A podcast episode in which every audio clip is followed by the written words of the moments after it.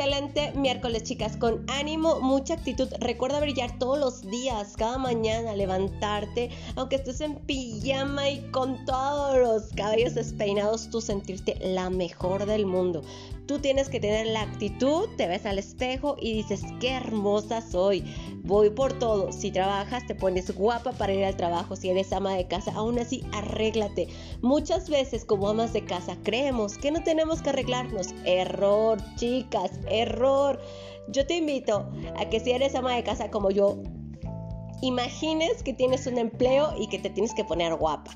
Entonces, ¿qué, ¿qué, haces? Te pones guapa, te arreglas y haces todos tus deberes, pero te ves ya genial, así vayas por los niños, porque muchas veces como mamás de casa creemos que no tenemos que arreglarnos, o sea, no hay como esa necesidad, ¿sí? ¿Por qué? Porque yo solita me doy excusas, no, pues es que me duermo tarde, es que ayer hice el que hacer, es que la verdad tengo que darle desayuno al niño, no tengo tiempo para mí, excusas, excusas, chicas, porque sí te puedes arreglar. Imagínate cuando vas al trabajo.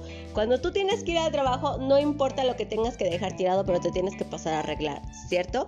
Entonces, acá, imagínate que vas al trabajo y que vas a tener que arreglarte, aunque obviamente vas a estar en casa haciendo tus deberes. Así que, chica, ponte las pilas. Excelente miércoles y recuerden que ustedes son las estrellas más brillantes del universo.